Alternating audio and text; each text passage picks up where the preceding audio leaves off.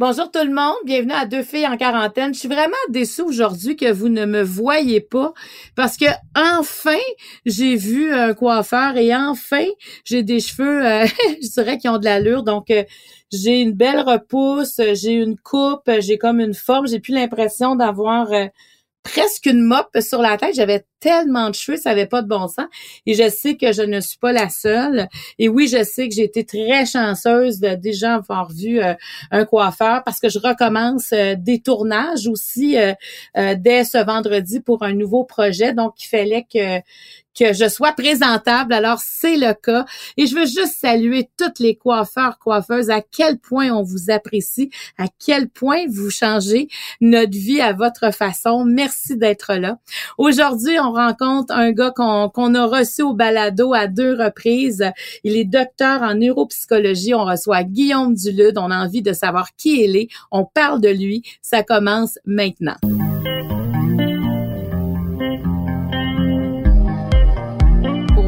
Accompagner pendant votre confinement, voici deux filles en quarantaine.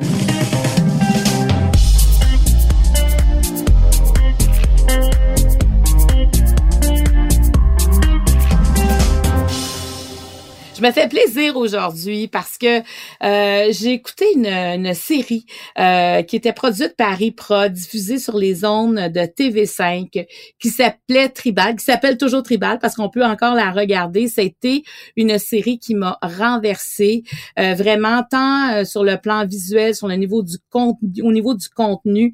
Mais ce qui m'a renversée, c'est que celui qui porte cette série-là ait fait autant de choses je dirais, euh, presque inaccessible pour euh, la moyenne des gens. Alors moi, j'avais envie de savoir qu'est-ce qui se cache derrière cet homme pour être capable de confronter autant euh, des zones qui sont pas du tout confortables, comment on arrive à, transgresser la crainte, la peur? Et cet homme-là, c'est Guillaume Duluth, docteur en neuropsychologie. On l'a déjà reçu au balado, on l'a déjà reçu à deux filles, mais là, on a envie de savoir qui est cet homme. Bonjour Guillaume. Salut Marc-Claude. Ah oui, tu es mon mystère, mystérieux. mais Guillaume, c'est vrai que quand on te, euh, je t'ai pas juste fait tribal, mais je voulais parler de ça parce que quand on te regarde dans tribal, euh, des fois, moi, tu sais, qui est quand même une, une joueuse de jeux vidéo, euh, j'avais l'impression des, fois de, voir un personnage de jeux vidéo, tu sais, qui ont plein de compétences parce que tu te promènes avec juste tu tires à l'arc, là, alors juste que tu as dans ton dos pour porter tes arcs, c'est déjà phénoménal. Alors moi, je veux savoir comment tout ça était arrivé dans ta vie. Quel genre d'enfant d'abord t'étais, Guillaume, avant d'être cet aventurier planétaire? Euh, je, je, me décrirais comme un, enfant très anxieux, très socialement anxieux. Euh, j'ai toujours été euh, assez extraverti, c'est-à-dire que j'aimais aller vers les autres, j'aimais leur parler, mais j'étais très sensible au rejet, euh, à la chicane, au conflit, aux émotions négatives. Euh, c'était un peu le tempérament que j'avais, fait que j'ai toujours été très très social, très très relation, mais j'avais un petit peu de la misère à gérer les émotions négatives. Euh, puis il a fallu que je travaille pas mal ça euh, assez jeune, je dirais. Fait que c'est, c'est de là que ça part, je pense. OK, mais souvent, quand on est socialement anxieux, c'est quand même quelque chose avec lequel on, vit toute sa vie, là. Est-ce que tu as, encore cette fragilité, des fois? Je dirais que oui. Je dirais que oui. Euh, c'est dur pour moi euh, quand je vois une personne qui est pas contente face à moi, qui, qui est fâchée ou qui, euh, qui m'aime pas. C'est dur sais, je pense, je pense que c'est normal, il y a personne qui aime ça. Mais euh, oui, c'est toujours dur. C'est sûr que j'ai des stratégies maintenant pour gérer ça différemment. Mais oui, c'est un, c'est un petit combat quotidien. Fait que non, on change pas tout à fait, mais on, on, on jongle avec qui on est, disons. OK, donc tu pars comme ça, là, tu sais, euh, socialement anxieux. Donc, est-ce que tu n'avais pas des tonnes d'amis, j'imagine? Ben, j'avais j'ai toujours eu peu d'amis. J'ai jamais été un gars de gang. Euh, J'ai jamais été vraiment euh, dans une grosse gang. Puis peut-être là, il y, a matière à interpréter euh, mon besoin de tribu hein, dans la vie. Là, il y a, y a même des qui là-dedans là-dessus, dont moi-même, dont moi-même. Mais je pense que j'ai j'ai toujours voulu appartenir, tu sais, à un groupe. euh, à quelque part, mais dans les faits, j'avais quelques amis, puis j'étais proche d'eux autres, puis j'avais pas besoin d'une grosse gang. J'avais des relations plus proches, des, des, des peu d'amis, mais que, que j'aimais beaucoup, puis que à qui je parlais beaucoup, puis je me confiais beaucoup. C'était plus ça euh, l'univers d'amis que j'ai eu dès l'école primaire. OK. Puis là, toi, tu as grandi pas loin de chez moi. Moi, j'étais à Saint-Bruno. Toi, tu à Saint as grandi à Saint-Basile-le-Grand. Oui. Euh, comment on se retrouve, euh, par exemple, de Saint-Basile-le-Grand à, dans une tribu? Euh, c'est quoi ton chemin? Comment t'es es arrivé à justement avoir une forme d'anxiété? Puis là, tu sais, je veux dire, dans ce que tu vis, euh, tu peux pas avoir beaucoup d'anxiété. En tout cas, tu la confrontes, l'anxiété. Oui, euh, je pense que le sport euh, non, avant ça, je pense que le développement des passions a joué pour beaucoup. J'ai eu la chance d'avoir des parents qui m'ont toujours encouragé euh, dans mes intérêts, dans mes passions, mais ils m'ont encouragé à m'organiser dans mes passions. C'est-à-dire que les parents me disaient, OK, ah, mettons, je, tripais sur les serpents quand j'étais petit. J'avais une collection de serpents. Fait que j'avais plein de serpents dans ma chambre. Fait des, des, vrais, là, des vrais oui, serpents. Des, des, vrais serpents, toutes sortes de pitons, de bois. J'étais entouré de serpents. À un moment donné, j'ai eu peur de serpents.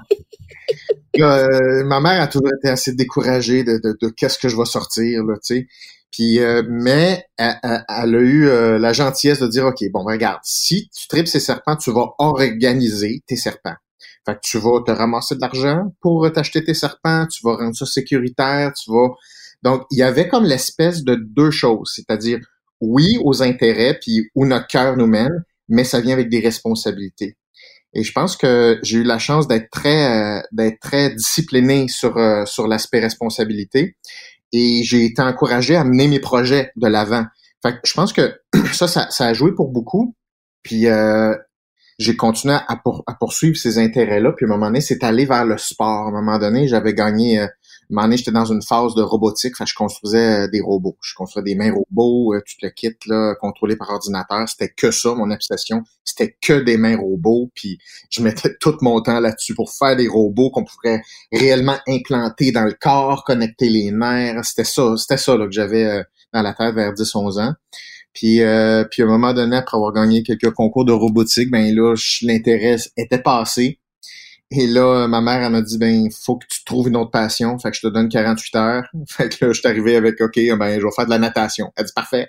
Va mettre ton speedo. Ça va être de la natation. Et je pense que le sport a vraiment structuré, m'a structuré beaucoup, puis m'a aidé à me structurer émotionnellement aussi. C'est-à-dire viser des choses qui sont à plus long terme, mais qui nécessite un dévouement quotidien. Fait que ça, c'est très difficile de faire ça. Et euh, je pense que ça a joué beaucoup sur euh, ma capacité à, à vouloir des choses qui sont peut-être plus difficiles, mais à m'organiser pour l'avoir. Je, je pense que c'est un mix de poursuite d'intérêt puis de discipline. Mais, euh, Guillaume Duluth, je trouve ça intéressant parce que je suis sûre qu'il y en a beaucoup qui, qui, nous qui nous écoutent. Puis quand on entend le mot passion, des fois on l'oublie. Qu'est-ce qui nous passionne? Puis des fois aussi on oublie peut-être de le demander à nos enfants ou en fait de les observer pour comprendre que ça c'est une passion, puis ça c'est une activité parmi tant d'autres. Comment on comment on décèle ça que c'est une passion? C'est une super bonne question. C'est pas une question qui est simple parce que c'est c'est c'est comme trouver un trésor. Tu sais, c'est comme mettons tu dis tu veux trouver un trésor, tu te, tu te prends une pelle puis tu as un terrain, tu dis ben vas-y creuse, il y a un trésor là-dedans. Ben tu sais, il va falloir que tu en fasses des trous hein, avant d'en trouver un. Donc c'est un peu la même chose avec la recherche de ses passions. Moi ma recommandation c'est qu'il faut essayer des choses. Il faut essayer des choses dans un contexte qui est positif avec un professeur qui est positif.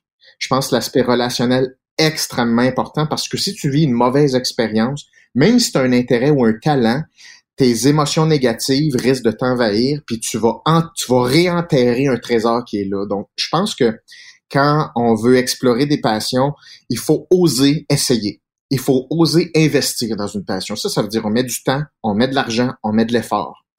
Et quand on fait ça dans un, un bel environnement, ben là, on découvre des choses qu'on a puis qu'on avait à l'intérieur.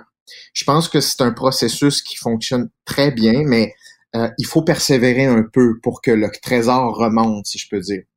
Euh, je pense que c'est une. J'ai été encouragé à explorer beaucoup de choses, euh, mais pas juste une semaine. c'est comme tu l'essayes, on l'essaye un an. Vraiment, on l'essaye pour vrai. Après ça, on changera si t'aimes pas ça ou s'il y a des choses à changer. Donc, je pense que j'ai été encouragé à explorer ces passions-là. Et donc, ça change la vision de toi. Quand tu sais que tu es une personne qui a plusieurs passions, c'est comme s'acheter euh, de l'énergie en barre. Là. Quand tu as beaucoup de passion puis d'intérêt, ça te donne un carburant qui, qui, est inestimable parce que ça donne la fougue d'investir, la fougue d'apprendre, la fougue de relever des défis. Et je pense que c'est quelque chose qui est fondamental. Donc, toi, tes parents euh, t'ont parlé aussi de rigueur, c'est ce que je comprends. Tu sais, t'as beau avoir une passion, mais il faut quand même qu'il y ait un, que ça soit soutenu. Oui, oui, vraiment, euh, il, faut la structurer. Et avant que la passion te rembourse ou te redonne, tu dois en premier donner à cette passion-là. Ça, c'est quelque chose que que je pense que les gens comprennent pas nécessairement. C'est-à-dire que quand tu es supposé trouver une passion, tu es supposé ressentir les émotions euh, positives immédiatement. Mm-hmm. Souvent, c'est pas exactement comme ça. Tu as une intuition que quelque chose pourrait t'intéresser, mais ça, c'est une intuition. Mais à partir de cette intuition-là, tu as un travail de développement. C'est comme un business model. c'est comme un mini-projet, c'est une petite construction. Là, faut que tu investisses dedans. Il faut que tu donnes. Il faut que tu donnes. Et là, après ça, il y a un retour sur investissement. C'est plus comme ça que ça fonctionne. Et euh, oui, j'ai eu la chance d'être encadré bien là, dans ce sens-là.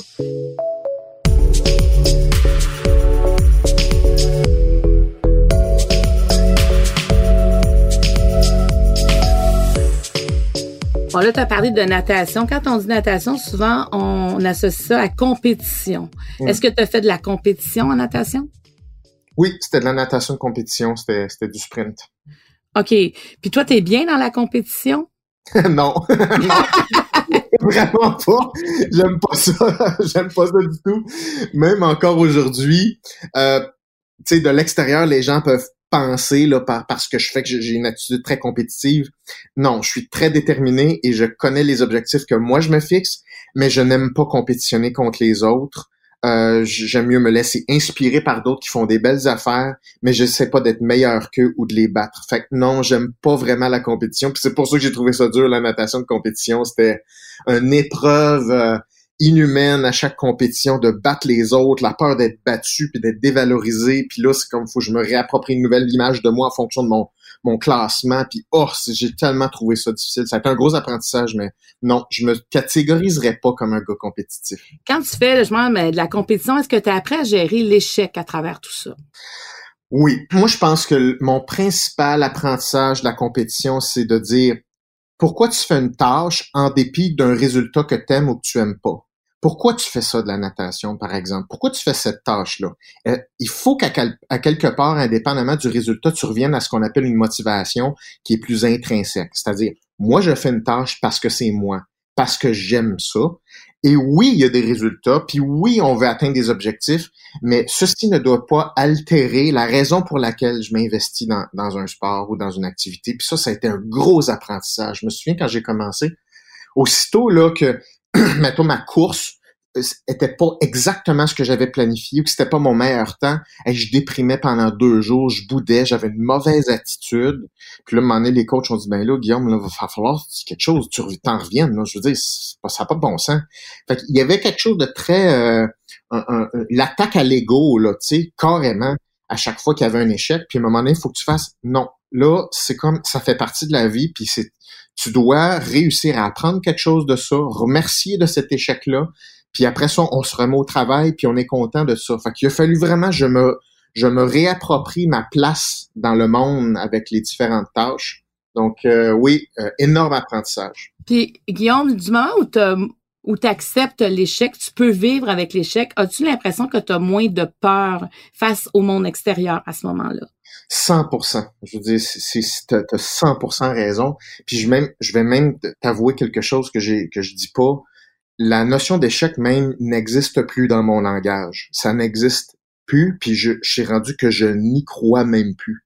Parce qu'à un moment donné, je me suis rendu compte, quand est-ce qu'on déclare un échec? L'échec arrive quand exactement? Tu reçois une lettre par la poste, il y, a un, huissier qui arrive chez vous qui dit ça y est, t'es en échec. L'échec, ça, c'est un état qui est auto-déclaré. C'est quelque chose que tu dis, bon, ça y est, c'est un échec. OK, ça c'est une façon de le voir. Mais moi, je n'y crois pas, puis je, je, vois ça comme étant un flot continuel d'apprentissage et d'ajustement. Et quand quand quelque chose se passe pas exactement comme tu veux, tu fais ah ben ça s'est pas passé exactement comme je voulais. Des fois c'est très proche de ce que tu voulais, des fois c'est très loin. Donc c'est un continuum un échec. C'est pas dichotomique échec ou succès. Donc à un moment donné j'ai laissé tomber le concept pour dire ben moi je je progresse. Fait que peu importe ce qui m'arrive, j'avance. Donc, c'est une décision personnelle que j'ai prise. Et les échecs, moi, je, je, je ça ne, ce n'est plus enregistré dans mon cerveau. Pour moi, c'est un continuel flot d'apprentissage et j'avance peu importe et personne ne va, va m'arrêter d'avancer parce que c'est une décision personnelle. Oui, c'est une décision ça, qui, a, qui, a, un impact sur le reste de la vie. Oui. C'est ta, ta, façon de voir la vie à ce moment-là qui change. Ouais dans le fond, en natation, tu es un bon nageur. Tu découvres les capacités de ton corps, j'imagine. Tu découvres que sur le plan corporel, tu as peut-être des avantages à ce niveau-là. C'est vraiment drôle que tu mentionnes ça parce que mon, début, mon entrée en natation a été très traumatisante. Parce que je suis arrivé à natation peut-être vers 13-14 ans. Normalement, les athlètes dans le sport, ils commencent très, très jeunes. 6, 7, 8 ans, ils ont déjà commencé. Fait que moi, j'arrive à 13 ans, je suis comme en retard, tu sais. Puis là, à un moment donné, je suis l'entraîneur-chef. Il me dit, OK, ben on va t'évaluer, Guillaume, tu sais. Puis là, oui, j'avais fait des cours de la ville, là, je pouvais nager, tu sais, un peu. Puis il me fait, OK, ben Guillaume, tu vas commencer avec euh, quatre longueurs de papillon. J'étais comme, quoi? ben, ben, ouais. Je, parce que je sais pas comment faire ça. Il dit, OK, ben, regarde, fais quatre longueurs de crawl, là, tu sais, la, la, nage normale, là, tu sais. Je fais une longueur, il m'arrête, il dit, c'est beau, c'est beau. J'ai une idée de ton niveau. il dit, tu vas aller dans le groupe C. Mais là, le groupe C, c'est un groupe d'enfants de 8-9 ans. Mais moi, j'avais 13 ans, puis ils m'ont classé dans un groupe de 8-9 ans tellement que j'étais pas bon. Fait que j'étais pas bon, tu sais, j'étais pas, j'étais pas de niveau de mon âge, tu sais. Puis euh, là, je me suis dit, ben, voyons, non, ça, ça, ça a pas de bon sens, là, tu sais, ils vont, ils vont bien voir que c'est trompé. Ben, en rentrant dans l'eau, je me faisais clencher par toutes les filles de 8-9 ans. C'était des machines. J'étais pas capable de les suivre. Et ça, ça a été un gros événement dans ma vie parce que je me suis dit, comment ça se fait qu'en ayant une tête de plus que ces filles-là, je suis plus grand, je suis plus fort, elles me clenchent. Ça, ça veut dire qu'il y a quelque chose de technique là-dedans. Il y a quelque chose de la façon dont euh, les nageurs bougent qui indique qu'ils vont être plus performants, ils vont avoir plus de vitesse. Et là, je te dirais ça, ça a été le turning point de qu'est-ce que je fais dans la vie aujourd'hui. Parce que ça m'a indiqué que les opérations qu'on veut faire, l'efficacité dans une tâche, c'est technique. Puis la technique, c'est géré par le cerveau. Fait que ça, ça a été le premier déclencheur de la psychologie, en fait, de la natation.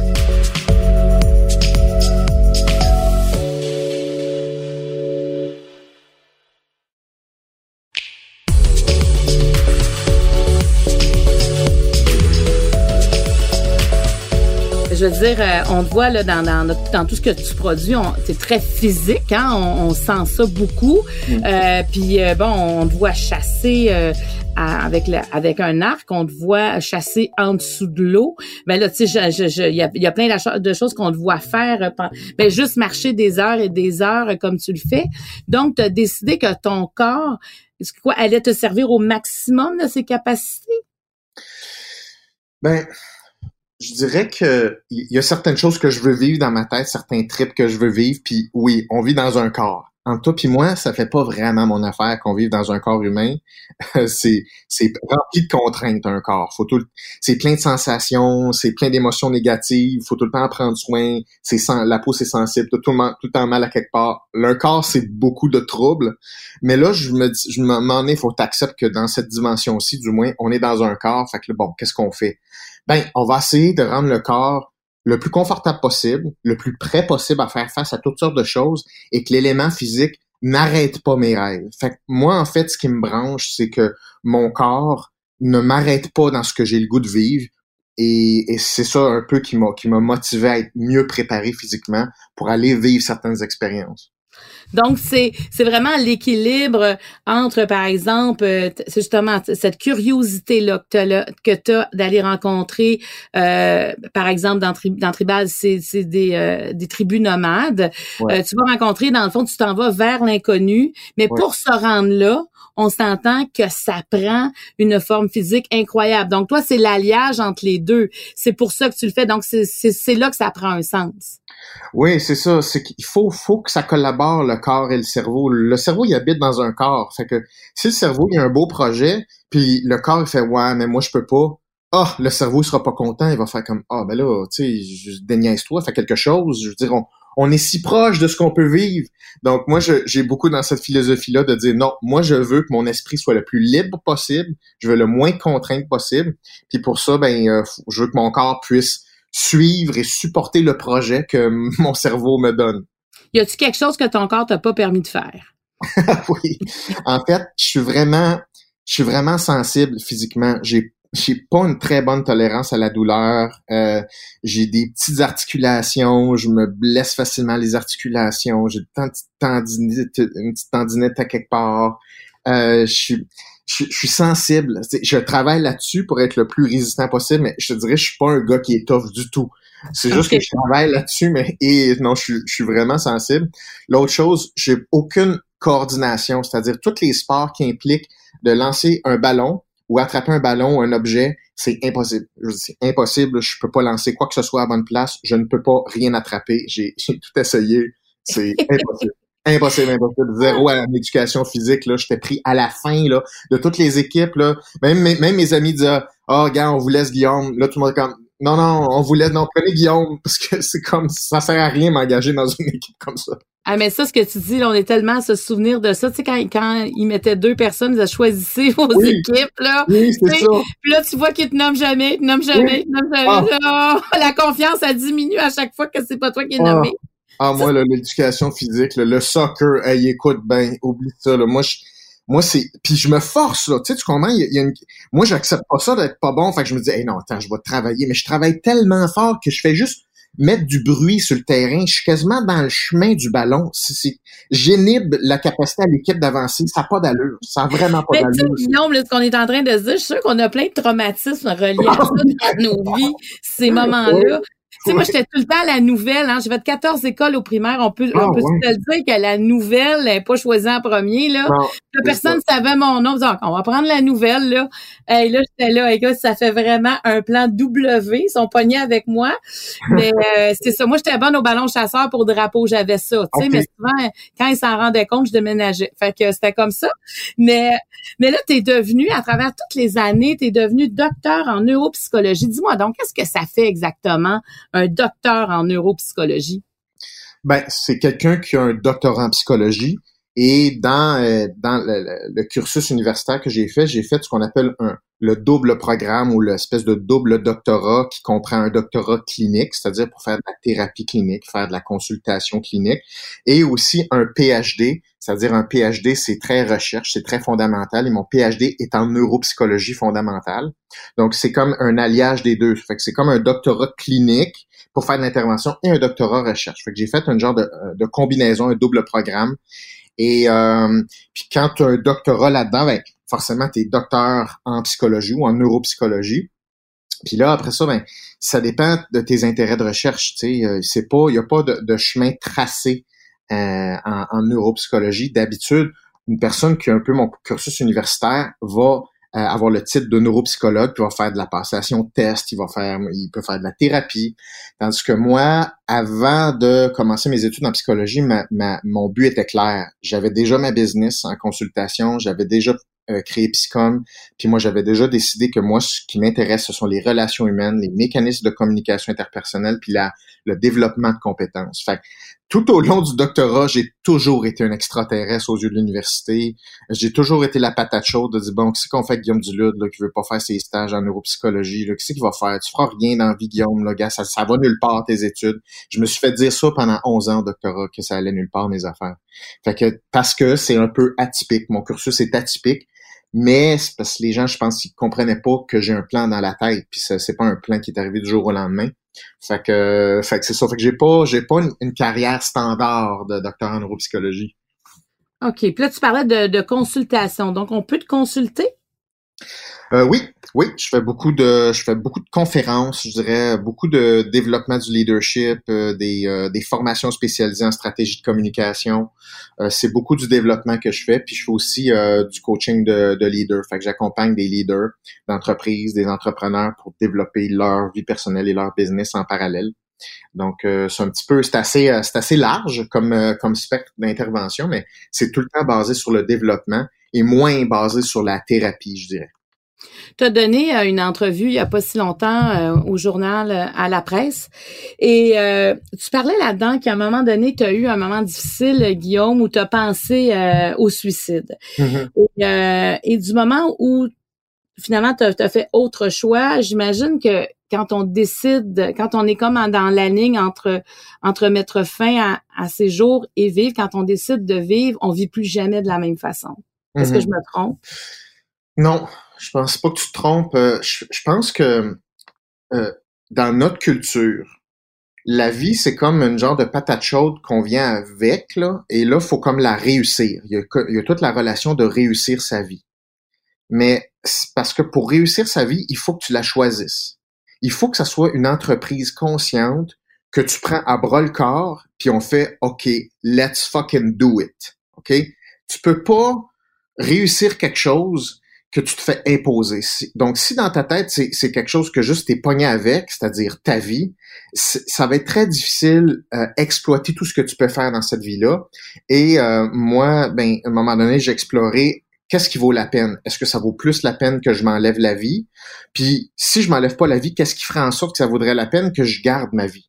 Donc, à un moment donné, il faut dire, OK, mais c'est quoi l'engagement que je veux avoir envers ma propre vie? Puis, à force d'explorer euh, l'un et l'autre, ben, je me suis dit, ben, OK, je vais vivre, mais là, là, je vais, je vais accepter le challenge et je vais la, la créer la vie que je veux avoir, indépendamment de ce que les autres pensent de moi, indépendamment de l'approbation sociale. Et ça, ça a été le début euh, de, de, tout ce que j'ai fait. J'avais 20, 20, 20, ans à ce moment-là. Puis euh, les choses ont commencé à avancer quand j'ai m'en ai choisi d'aller réussir moi-même les choses que je voulais faire profondément. Tu t'es choisi à l'âge de 20 ans. Ouais. Puis maintenant, tu as quel âge maintenant, Guillaume? J'ai eu 37 ans. Tu as 37 ans. Est-ce que tu es là où tu voulais être à 37 ans? Euh, c'est une bonne question. Euh, ce que je dirais, c'est que j'adore ma vie. Euh, moi, je, je, sais que je sais que je pouvais pas faire mieux que ça. Je sais que je peux pas faire mieux que ça. Mais en fait, on peut toujours faire mieux que ça, mais moi, je suis content de ce que j'ai fait. Je suis content de ce que je fais. Je trouve que j'ai créé la vie qui m'intéresse. Puis je pense que c'est quelque chose qui est tellement faisable pour tout le monde. C'est juste que ça prend des stratégies, faut être entouré, faut travailler fort. Puis c'est un peu ce que j'essaie de communiquer aux gens, que c'est possible de créer la vie que tu veux avoir, mais tu peux pas compter sur le fait que les autres vont dire quoi faire. Il faut que tu faut avoir le courage d'avancer sur son propre chemin puis essayer des choses. Fait que je dirais que je suis content de ce que je fais aujourd'hui puis euh, je suis en paix avec ça, disons. Euh, est-ce qu'il y a d'autres choses que je veux faire? Ben oui, il y a mille et une choses que je veux faire. Il y a dix mille projets euh, que j'ai le goût de faire, tous plus fous les uns que les autres. Mais à un moment donné, moi, je suis, content avec ce que je fais là. Fait que oui, je suis bien. Quand j'écoute ton parcours là aujourd'hui, je me dis, hein, tu sais, on le dit souvent, mais là, on dirait que ça, ça se concrétise quand on parle. C'est souvent c'est quand ça va pas qu'on se choisit. C'est quand ça va pas qu'on doit prendre des décisions. Oui, je pense que c'est important de vivre ces phases-là difficiles euh, pour comprendre ce qui se passe, faire un sens là-dedans. Parce que juste soulager une douleur, ça marche pas en termes d'apprentissage puis en termes de tremplin sur le prochain chapitre de ta vie. Donc, si tu veux que la suite de cette phase-là difficile soit la meilleure, il faut vraiment euh, extraire les bonnes leçons puis les bonnes prises de conscience et s'armer de, de, stratégies pour foncer de façon plus éclairée sur la prochaine partie de sa vie. Et euh, je pense que c'est important d'avoir des périodes difficiles. Je pense qu'il faut pas les, les mettre en dessous du tapis. C'est sûr que ça fait peur, puis c'est sûr que ça fait c'est toujours dur. Puis je vais en avoir d'autres phases difficiles, puis il y en a toujours des phases difficiles. Ça fait partie de la vie, ça fait partie des, des, des cycles. Puis euh, je pense qu'il faut, faut apprécier ça à sa juste valeur aussi, autant que les moments positifs.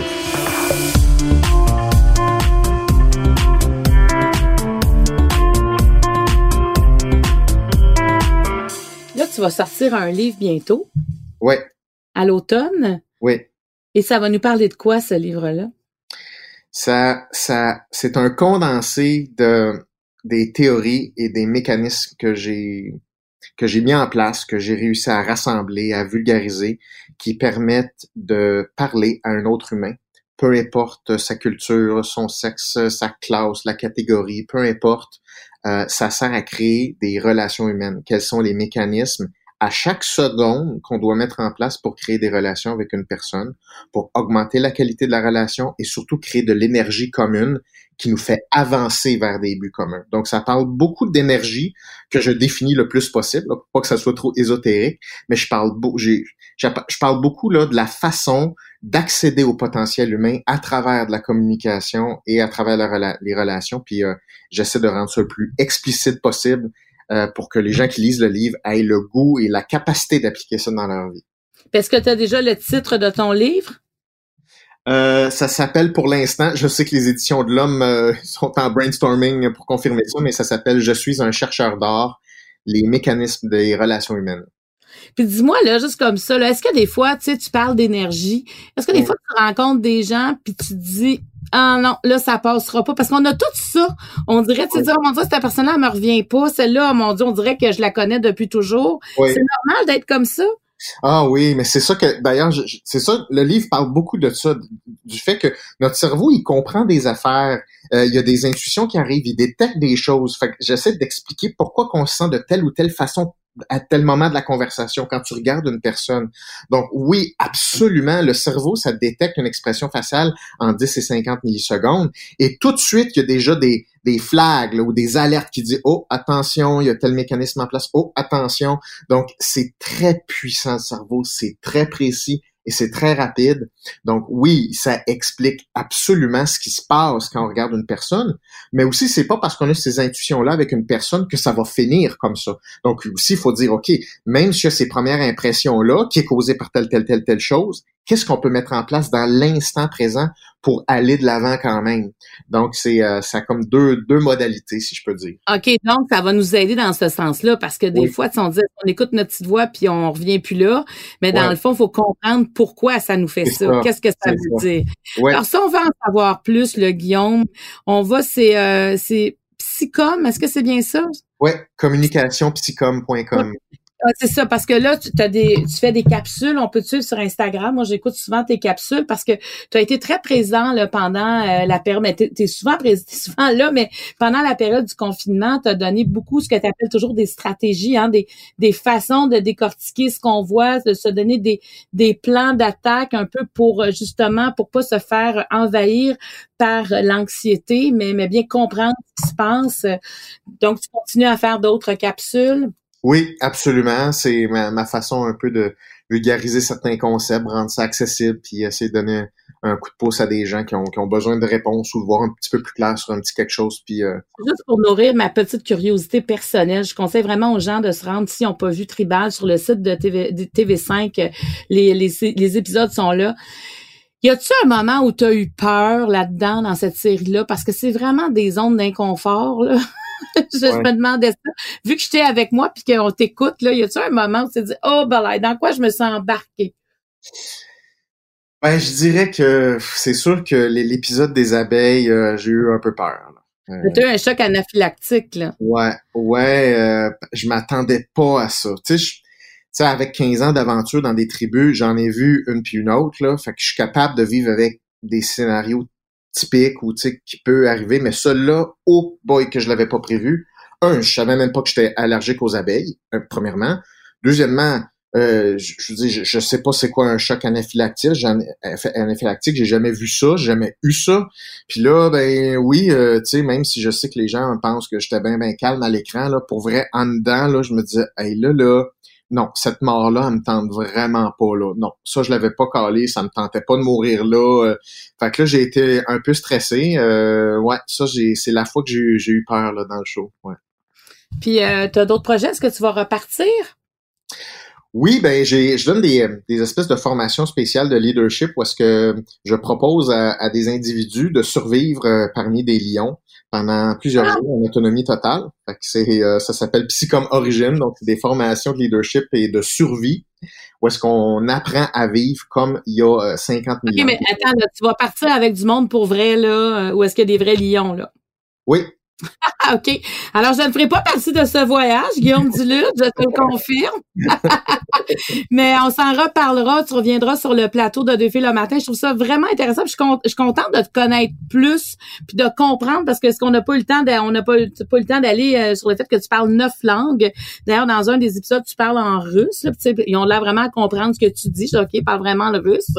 Euh, mais tu es vraiment quelqu'un d'atypique. Tu, le disais quand tu étais jeune, tu te sentais un peu comme ça, mais tu l'est. Euh, mais en même temps, tu nous fais profiter, je trouve, à tous de, de tes passions qui sont assez, euh, je dirais, uniques à toi. Ben euh, merci, merci à toi. C'est un, honneur, là, c'est un privilège de, d'être interviewé par toi, là, très franchement. Puis moi, la chose que, que, que, les gens, je veux qu'ils retiennent, tu en dehors du fait que je fais plein d'affaires, c'est que on peut tout le monde faire plein d'affaires. C'est vraiment une question de stratégie. C'est pas une question de talent. C'est pas une question de miracle. C'est pas une question de capacité naturelle. C'est vraiment du travail c'est de la passion, puis c'est beaucoup de stratégie. Mais quand on accepte ça, les miracles qu'on peut faire, ça n'a pas d'allure. C'est, tu sais, quand on dit je dirais pas sky, mais en tout cas, la limite est haute en tabarouette, là. Fait qu'on a de la marge pour avoir une vie vraiment merveilleuse, vraiment excitante. Que ce soit pour apprendre neuf langues, ça se fait facilement avec les bonnes stratégies. Donc, euh, moi, j'encourage les gens de dire, hey, si, vous si on a des rêves, let's do it, organisons-nous ça se fait. Quelle belle finale. Alors, si vous avez des questions, des commentaires suite à, à cette discussion-là avec Guillaume Dulude, rendez-vous sur studio à commercial cube.radio. Alors, je le rappelle, Guillaume Dulude, c'est docteur en neuropsychologie, puis j'ai déjà hâte de lire euh, ton livre qui va sortir le 30 septembre. Merci d'avoir été avec nous. Ben, merci à toi, Marie-Claude. merci à Jean-Philippe aussi. Salut. Bye bye. Merci. Bye bye. Je tiens à remercier toute l'équipe qui nous permet de réaliser ce balado. Producteur au contenu Jean-Philippe Lavallée, à l'animation moi-même Marie-Claude Barrette, l'équipe de Cube Radio, au montage Anne-Sophie Carpentier et le chef réalisateur Bastien Gagnon La France. Deux filles en quarantaine est une production de Cube Radio.